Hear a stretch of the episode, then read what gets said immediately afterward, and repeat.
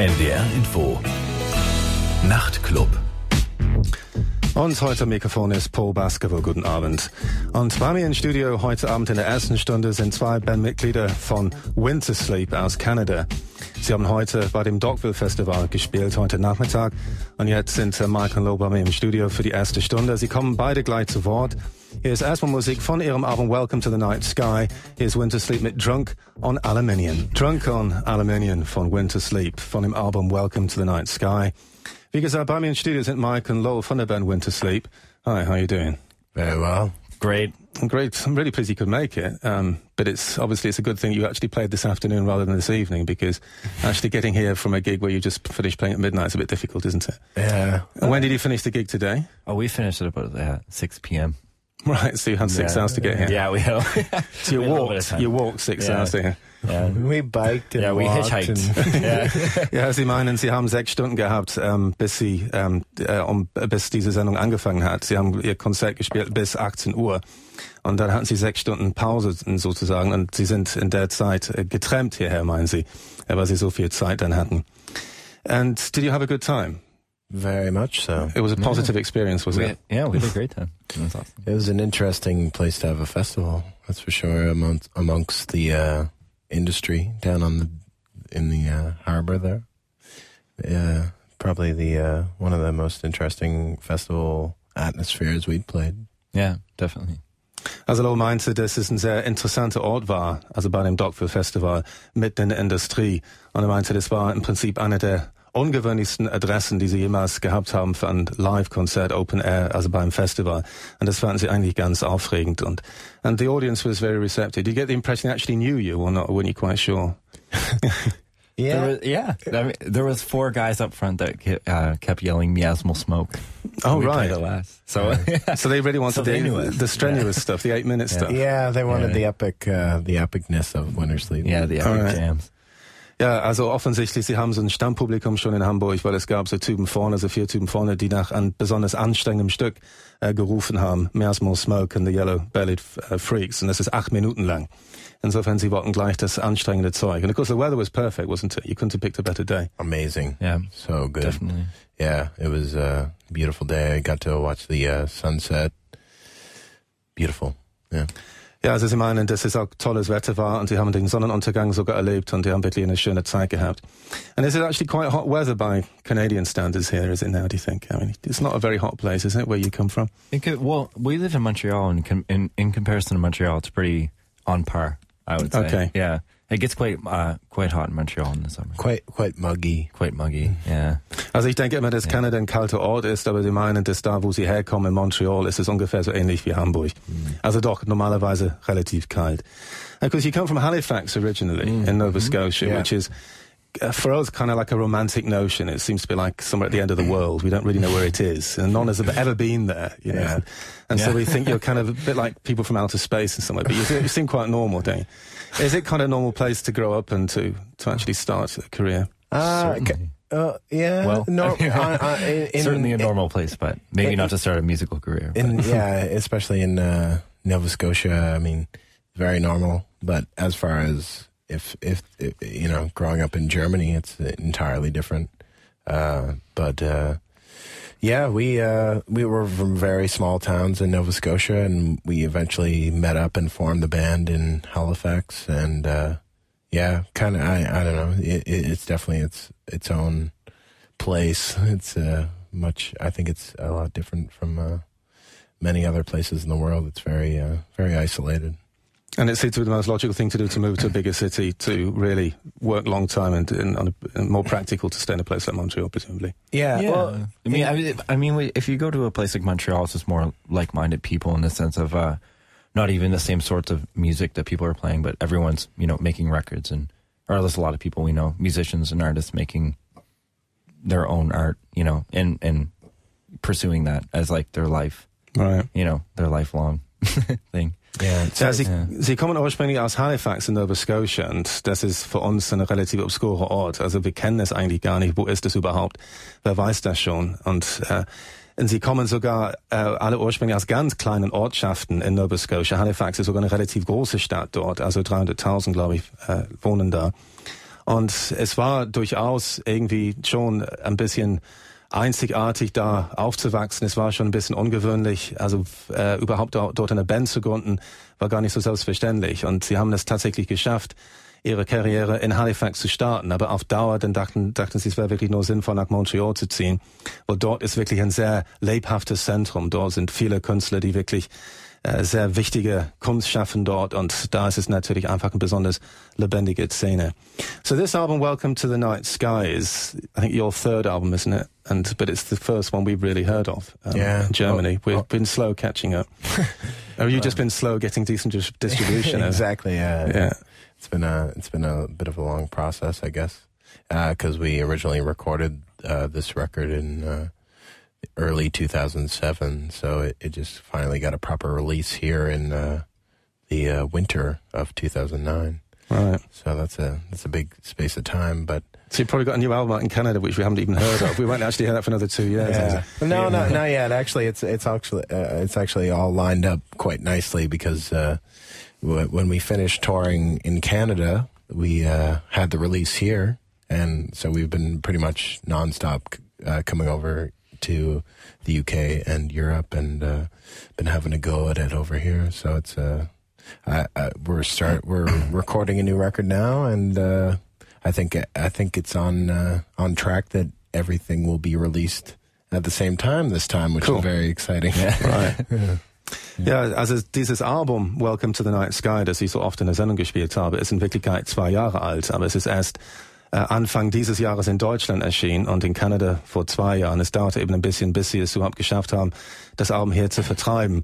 Aber sie meinen, das war eigentlich gar nicht so schlecht im Nachhinein, weil sie waren so beschäftigt in Kanada und Amerika in den letzten zwei Jahren, dass sie keine Zeit gehabt hätten, eigentlich hierher zu kommen, um auf Tour damit zu gehen. Und dann, als es dann hier draußen war, konnten sie dann äh, das Album quasi gleich promoten mit einer Tournee. Die waren in der Prinzenbar Anfang des Jahres in Hamburg und auch überall in, in Deutschland. Und von daher gesehen war es eigentlich ganz praktisch. Allerdings ist ein neues Album auch in Arbeit und sie meinen, dass in diesem Fall wird es dann tatsächlich weltweit gleichzeitig erscheinen. Aber hören jetzt noch ein Stück von dem Album Welcome to the Night Sky, nämlich Dead Letter and the Infinite Yes. And of course, when I first got this album two years late, um, I was very pleasantly surprised by the consistency of the album because I mean, there's just so many records around where there's just like a few highlights on it. And I think it's one of the, the really good qualities about the album is that from start to finish, there don't seem to be any fillers at all. I mean, was that a, a conscious stance not to have any fillers, or were you just lucky? Do you think? Do you, do you think just struck lucky? I, I, think there's a bit of luck, but uh, but at the same time, I mean, I, I think we I think there's a lot of different sounding songs on the record, like uh, maybe even a bit of genre hopping uh, in a sense, I guess. But uh, at the end of the day, I mean, it's it's you know, it's just basically everybody's ideas just coming together and you know just the all of us working on things that we're excited about so it's it's very much uh you know like want you know you just want to work on stuff that you think is really great I'm actually surprised that it ended up sounding so cohesive because you were saying about the genre mm. hopping. I mean, that does seem like quite a difficult task actually to actually make it sound as if it all fits together. Yeah, but it does.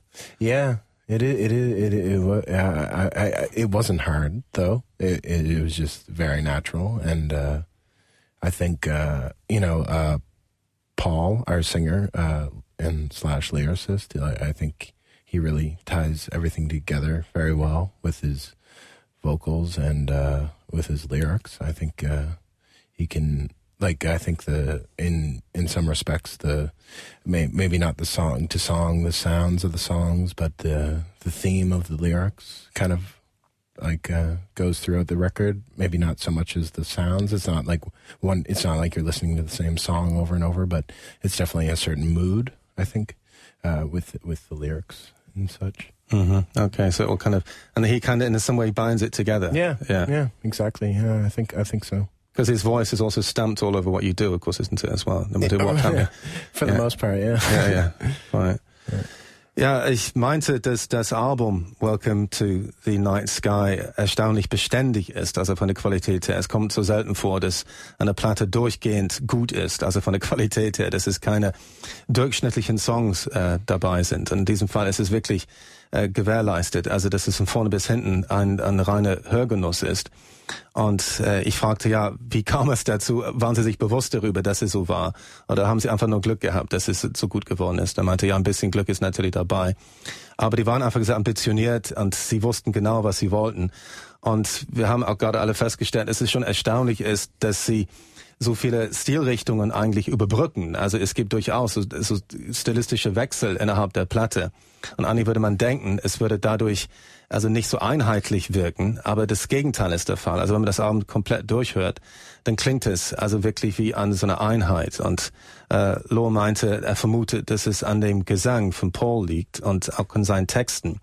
Also seine Texte äh, sind ähm, auf irgendeine Weise ähm, beständig von der Thematik her und von der Stimmung her. Sie vermitteln so eine einheitliche Stimmung.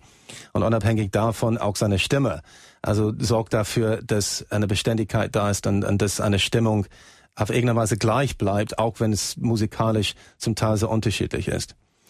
So we're going to hear a, track from your last album now, which not many people are going to know here, I would assume, uh, from 2005, the album which didn't, an album which didn't actually uh, wasn't here released here, but um, did it seem like you, like you you come forward in leaps and bounds between those two albums? And that's the impression I got. I mean, you, I get the impression now you've really found your feet. I mean, you probably thought you found your feet in 2005, but in hindsight, you know. Yeah.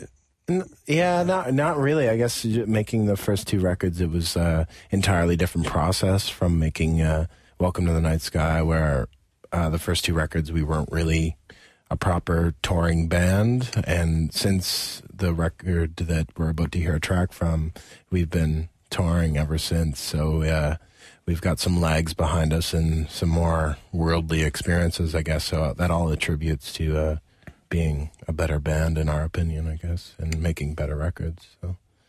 Ja, wir hören gleich ein Stück von ihrem letzten Album, äh, selbst betitelt. Das war das zweite Album. Hieß einfach Winter Sleep, erschien 2005.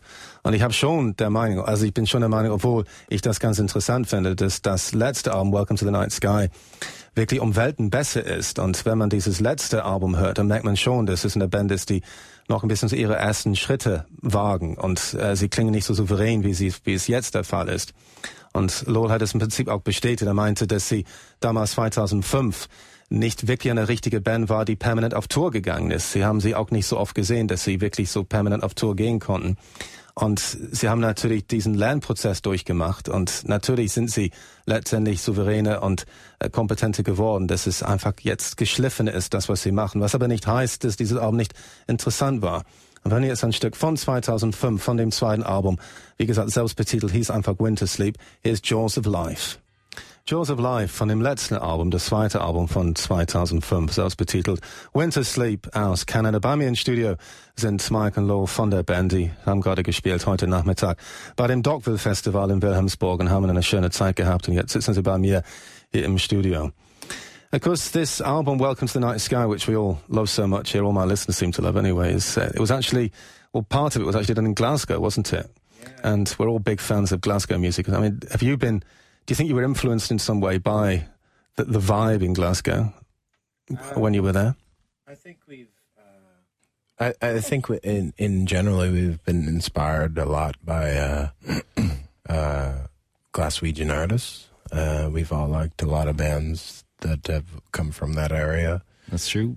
But uh, like uh, Mogwai, we're big Mogwai fans, and also um, I don't know the Arab Strap, yeah, and uh, Belle and Sebastian. Yeah. Okay. Yeah, we're, And, big, we're uh, big fans of all those bands. Yeah, just uh, well, our the guy, uh, the guy, uh, Tony Doogan, who uh, produced our record and uh, and recorded it and all that good stuff. He uh, he's Glaswegian himself, so he came over to Canada and uh, you know, uh, just a great force, um, just a great wealth of knowledge behind him, and uh, he, you know, just all of ex- his experiences with those, even Mogwai or Belle and Sebastian or whoever, you know, just really, we learned a lot from him working with him. And, uh, I think it, when we, we actually mixed the record in Glasgow, uh, we didn't do any recording, but, uh, we mixed there and it was just, you know, it's a, it's a certain, certain feeling being in Glasgow. I don't know. There's kind of like this, uh, it, where we mixed was at a place called the Castle of Doom and uh, you know it was uh, very uh,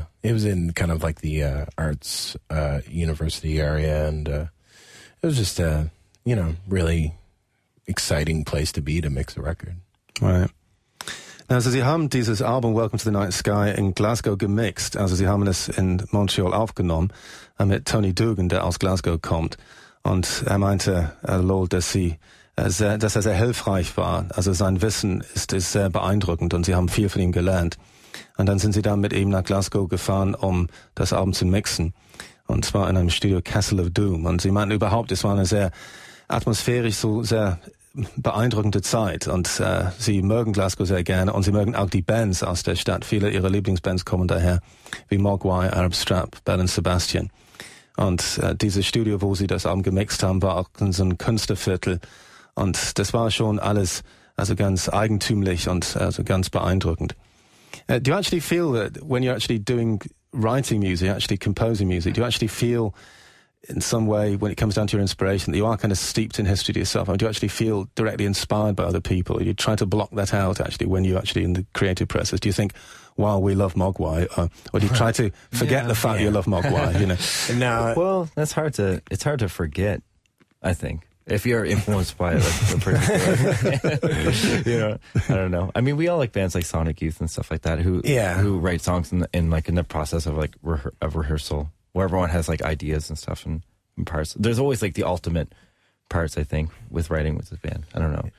Yeah, definitely. It's a, it's just like you're riding like a you know you're right like a, a, a weird metaphor if you go for uh if you're if you go set on a, on your bike one day or something like that and you go for a lovely bike ride and you see a lot of new things it's kind of like uh it's kind of like it feels much like writing a song with our band.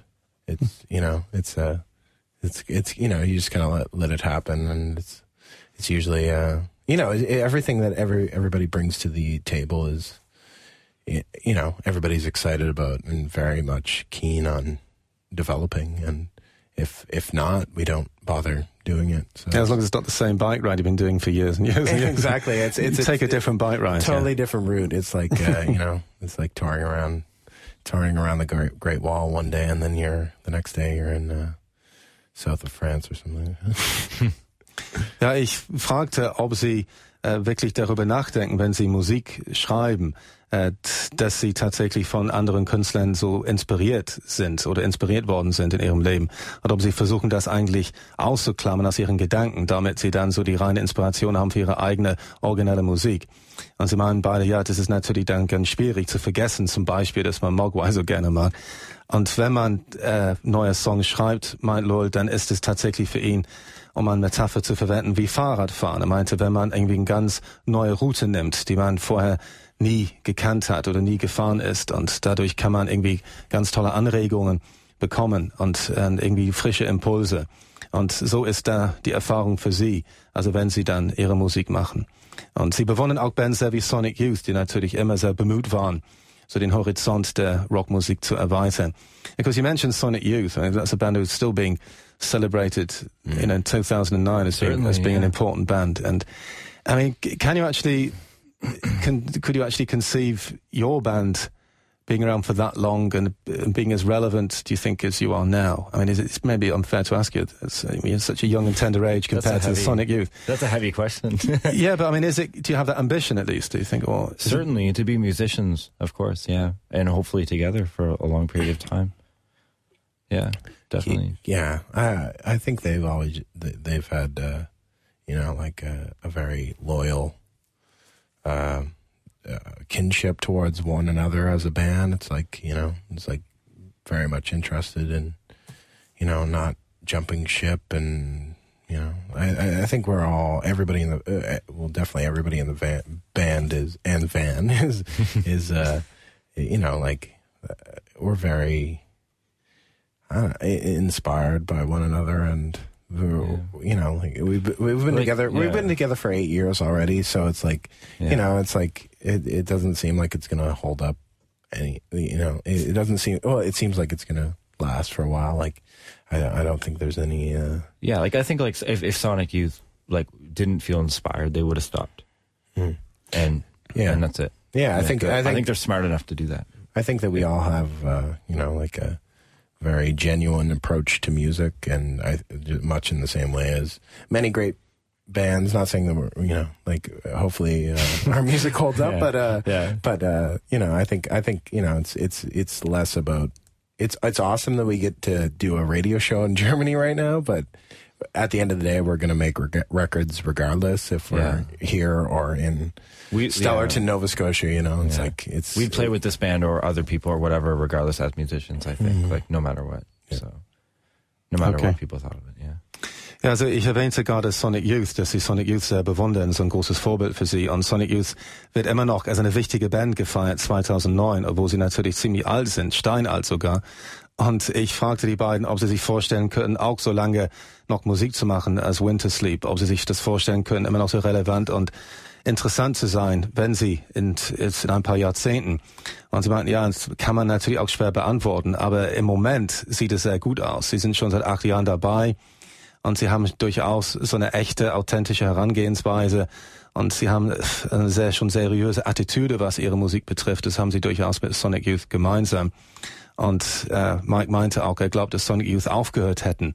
Also wenn äh, sie nicht mehr interessant gewesen wären, wenn sie nichts mehr zu sagen gehabt hätten. Und dasselbe würde auch für Winter Sleep gelten. Also wenn Sie das Gefühl haben, das ist aus und vorbei und Sie haben nichts mehr Interessantes mitzuteilen, dann würden Sie es einfach einstellen. Aber im Moment ist das Gegenteil der Fall. Und äh, Lo meinte auch, er findet es wohl ganz toll, dass er jetzt dieses Interview im deutschen Radio machen kann. Aber wenn es das nicht der Fall wäre, wenn Sie kaum ein Publikum hätten, und wenn sie nicht die Gelegenheit hätten, durch die Weltgeschichte zu fahren und vor einem großen Publikum zu spielen, würden sie trotzdem das machen, weil sie diesen künstlerischen Drang haben. Sie müssen einfach diese Kunst schaffen. Sie müssen das einfach machen. Also was sie machen. So we're going to hear one of the bonus tracks uh, from the album, uh, Welcome to the Night Sky, which kind of makes it sound like some kind of sort of second class kind of track. It, it just it simply just didn't fit with the sequence of 43 because we wanted to fit it, the record on vinyl so Okay. we had to cut a couple tracks but simply they are still on par Gut, so wir hören ein Bonusstück von dem Album Welcome to the Night Sky, aber er hat mich gerade vergewissert, Leute, dass es kein minderwertiges Stück ist. Es ging nur darum, die wollten unbedingt ein Vinyl-Exemplar haben von dem Album und dann wäre es zu lang gewesen mit diesen äh, zwei Bonus-Songs von dem Album. Aber wir kommen in den Genuss jetzt, äh, dieses eine Bonusstück zu hören. Es ist Early in the Morning von Winter Sleep. Early in the Morning von Winter Sleep, ein Bonusstück von dem Album Welcome to the Night Sky, das Album erschien in Kanada 2007, bei uns 2009. Es ist das dritte Album von Winter Sleep aus Kanada. Bei mir im Studio sind Mike und Lo von der Band. Sie haben gerade heute Nachmittag gespielt bei dem Dockville Festival und sind jetzt bei mir im Studio, also noch bis äh, 1 Uhr. And what's your standing actually in Canada? Um, because I mean, people are getting to know you here gradually, and uh, you know, slowly but surely. But you said you've been around for eight years. Um, is it? Is it? I mean, you, you actually won this award, didn't you, in 2008, uh, which is quite a prestigious award, I believe. Uh, in Canada yeah. in, in Canada it's a Did you know? It's a big deal to our Yeah. parents and such Yeah. we got we won an award for our parents.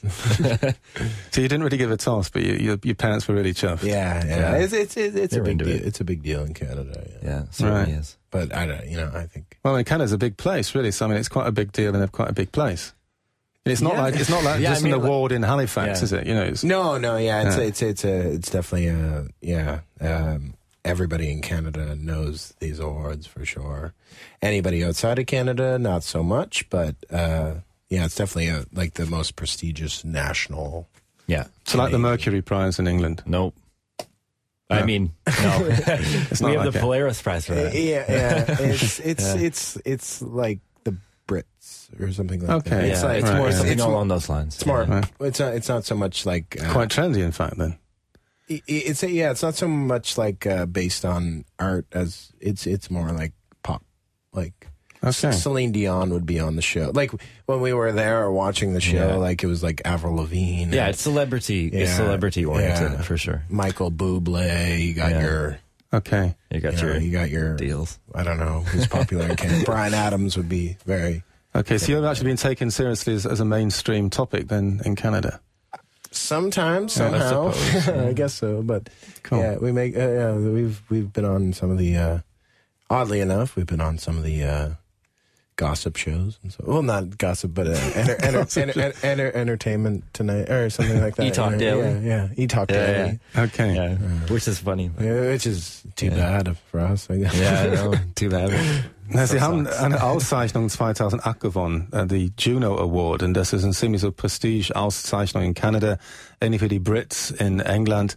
Und äh, das bedeutet durchaus, dass sie eine Art so Mainstream-Anerkennung äh, bekommen haben in Kanada, weil bei solchen Shows im Fernsehen dann treten außerdem wirklich ganz richtig bekannte Namen auf, Leute wie Celine Dion zum Beispiel.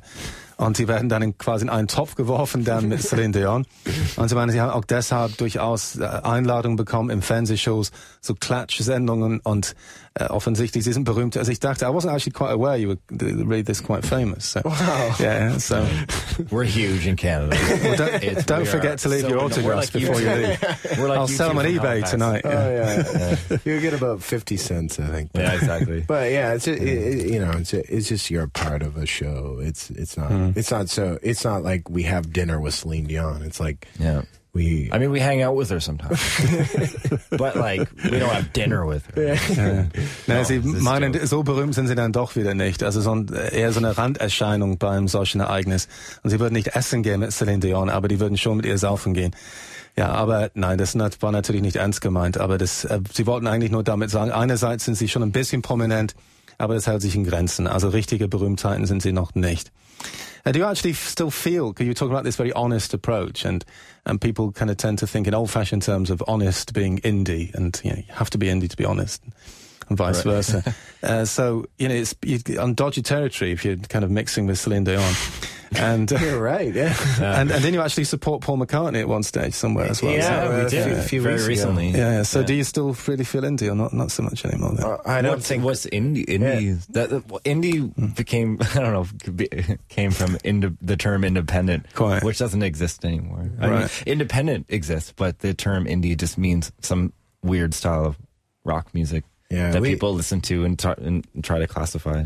Mm-hmm. Yeah, mm-hmm. it's it, Now, what I was what I really meant was, I mean, do you actually still feel? I mean, it's what you were saying before. It sounded like you're kind of you're really very serious about what you do, and you have this idea of, of it being authentic what you do, mm, Yeah, and for- and not being commercially motivated first and foremost. You made that quite clear as well. yeah, So, definitely not. Yeah, certainly not. I Right. mean, oh, uh, like I mean, opening for Paul McCartney, who wouldn't want to do that, in my opinion. I don't know. I mean, Yeah. it's like We quite. that's an on, that's an honor to open for one of the We've- we've- Beatles. Like, We've been very lucky to have our our music uh, in Canada kind of be be embraced. I mean, Of it's, course. it's it's taken a lot of touring and such. Like I, you know, it's it's I think it's all based on a lot of hard work that you know we've gotten recognition in Canada, and I think that's the way any band that uh, gets any recognition does it these days is Yeah. through touring. So.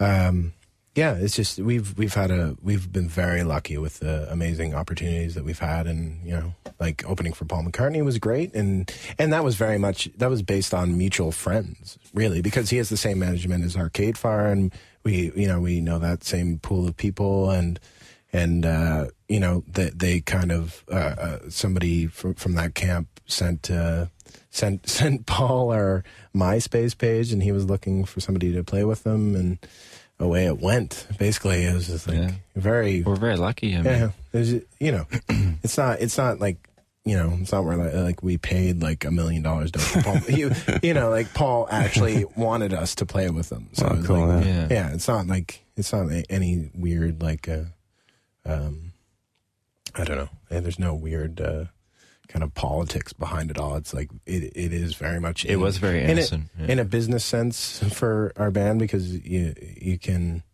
I mean, a band is in a sense a business too, but we've very, been very honest in that sense too. It's not like anybody's like buying our success. It's very. I think it's very much based on the quality of our songs. Yeah. Ja, also wir haben gerade festgestellt, dass sie relativ prominent sind bei sich zu Hause in Kanada und ich habe auch gefragt, ob sie immer noch das Gefühl haben, so eine Indie-Band zu sein von Attitüde her. Und Mike meinte, das Begriff bedeutet eigentlich nichts mehr heutzutage. Aber wir haben irgendwie, wir haben uns gerade darüber geeinigt, eigentlich, dass die Band durchaus so diese also authentische Herangehensweise haben, eine sehr ehrliche Attitüde und das ist ihnen sehr wichtig. Und man kann es dann Indie nennen oder wie man will. Das spielt eigentlich keine Rolle und tut auch nicht zur Sache. Und für sie ist überhaupt kein Problem, sich in Kreisen zu bewegen mit anderen sehr kommerziellen Künstlern und bei solchen Auszeichnungen, bei solchen Ereignissen. Und sie haben sogar im Vorprogramm für Paul McCartney gespielt und es war für sie eine ganz große Ehre. Also Paul McCartney hat die extra ausgesucht quasi. Er hat ihre MySpace-Profil äh, gefunden und dann er wollte die unbedingt im Vorprogramm haben. Das, die fühlen sich sehr geehrt und sehr geschmeichelt, dass jemand, der wirklich so eine große Bedeutung hat, überhaupt sich äh, für ihre Band interessiert. Und sie meinen, dass sie schon Glück gehabt haben, wie das alles bisher geklappt hat mit ihrer Karriere. Andererseits denken sie, dass es dann durchaus äh, einfach auf die Qualität ihrer Musik beruht, einfach, dass sie das auch letztendlich verdient haben. Because at the end of the day, I mean, the quality of these songs, I mean, it is very good um, quality music, which is often not that difficult to digest. So there's no real reason. There should be no hindrance, really. There's no reason why you shouldn't reach a really big audience with it. That's what I would think, from my point of view. That, that's a, that's a good thing, I guess. We're mm. lucky in that sense. I mean, you know, obviously we have like uh, you know a lot of uh, pop influences, like uh, you know whether it's Leonard Cohen or Paul likes his Cat Stevens, and I wasn't necessarily thought that. Yeah, well, that, that's uh, yeah, that's the thing. It's just like you know, we you didn't all, have to give that away, did you? we, we, we, we, all enjoy a good tune, that's for yeah, sure. We like, like REM. So. Yeah, it's like yeah. you know, it's like yeah, but the, uh, uh, like you said earlier, it's like you look at some of the like the tracks on the record, and it's just like some of them are a little bit you know harder to, to di- digest than others for sure. But uh, you know, we want to do the best thing for the song. You know, right. we want to yeah. we want to you know you don't, you don't want to make a song difficult because it's you know, because you it, can or because you know you know you don't want to be premeditated about uh, the way a song the way a song should turn out. You want to yeah. you want to do the best for it. Definitely. And and you know, like in Paul Paul's uh, you know, Paul's got a lot of great melodies, so you want to let those sing if if if uh, given the chance on an opportunity uh, on one of the songs or something. Ja, ich meinte, es spricht eigentlich nichts dagegen, dass Winter Sleep durchaus wirklich eine große kommerzielle Anerkennung bekommt, dass sie vielleicht wirklich viele Platten verkaufen können, weil ihre Musik ist durchaus verbindlich und wirklich nicht schwer zugänglich oft. Und das haben sie auch bestätigt, dass es gibt zwar so schräge Passagen oder äh, Passagen, die dann sperrige sind, aber das ist nie ihre Absicht. Und äh, sie haben viele schöne Melodien, die auch Paul geschrieben hat. Und sie mögen auch viele Popkünstler wie Leonard Cohen, Cat Stevens, R.E.M. Und dazu stehen sie auch. Und sie denken durchaus, dass sie eine Pop-Sensibilität haben. Hier ist jetzt ein Stück von Welcome to the Night Sky. Hier ist jetzt Archaeologist. Archaeologist von Wintersleep. Von dem Album Welcome to the Night Sky. Bei mir im Studio noch für ein paar Minuten sind jetzt uh, Mike und Loel von der Band Wintersleep und uh, gleich sie weg. Uh, there's one thing I just wanted to actually mention about the album. I think uh, one very important thing about it is that it's not over arranged. I think because there's there's a lot of interesting things going on, but I think there's always a danger you can over arrange it. And I think you've managed to keep that really quite sort of perfect. You know, not going over the top. Were you aware of not being over the top or not? Well, we, well, we all we all come from kind of like uh, you know punk punk rock backgrounds, you know. Uh, uh, we've all toured in hardcore bands and so, so okay. on and so forth. Like so that's where it comes from. Yeah, yeah the awareness like, of keeping it as simple as possible. Yeah, yeah. yeah. I, I, I, mean, a good melody is a good melody. A good song is a good song. It'll speak for itself. Okay. I mean, you don't have to add a, like a ton of parts to something that mm. that's already confident in itself. You know. Ja, also ich meinte, dass äh, was ich sehr spannend finde in diesem Album ist, dass es nicht überladen ist, was die Arrangements betrifft. Obwohl sehr viele interessante Sachen passieren, haben sie wirklich die Gefahr gemieden, das tatsächlich zu betreiben mit Arrangements. Und das haben sie bestätigt. Sie kommen alle aus dem Punk-Umfeld, haben früher bei Hardcore-Bands gespielt und das haben sie auch gelernt, das so einfach wie möglich zu halten und das schlecht wie möglich zu halten. Und ein schöner Song muss nicht irgendwie verdorben werden mit übermäßigen Arrangements. Well, thanks very much for coming down to talk to me anyway. I do appreciate that. Thank yeah. you, Paul. Thank you for That's having very us. nice of you having us here. And uh, we'll hope to see you in Hamburg very soon for the next gig. Yeah, certainly. Uh, we'll be back in uh, November. Yeah. Cool. Look forward to that when the winter starts then. Yeah. yeah winter sleep in the winter. Won't there be sleeping. okay, so das war Mark and Loel von Wintersleep. Und wir hören jetzt noch ein Stück von dem Album Welcome to the Night Sky. And wir erstmal Smoke and the Yellow Bellied Freaks. Und ich melde mich wieder um 5 nach 1 mit noch einer Stunde Nachtclub. Heute Mikrofon ist Paul Baskerville. NDR Info. Nachrichten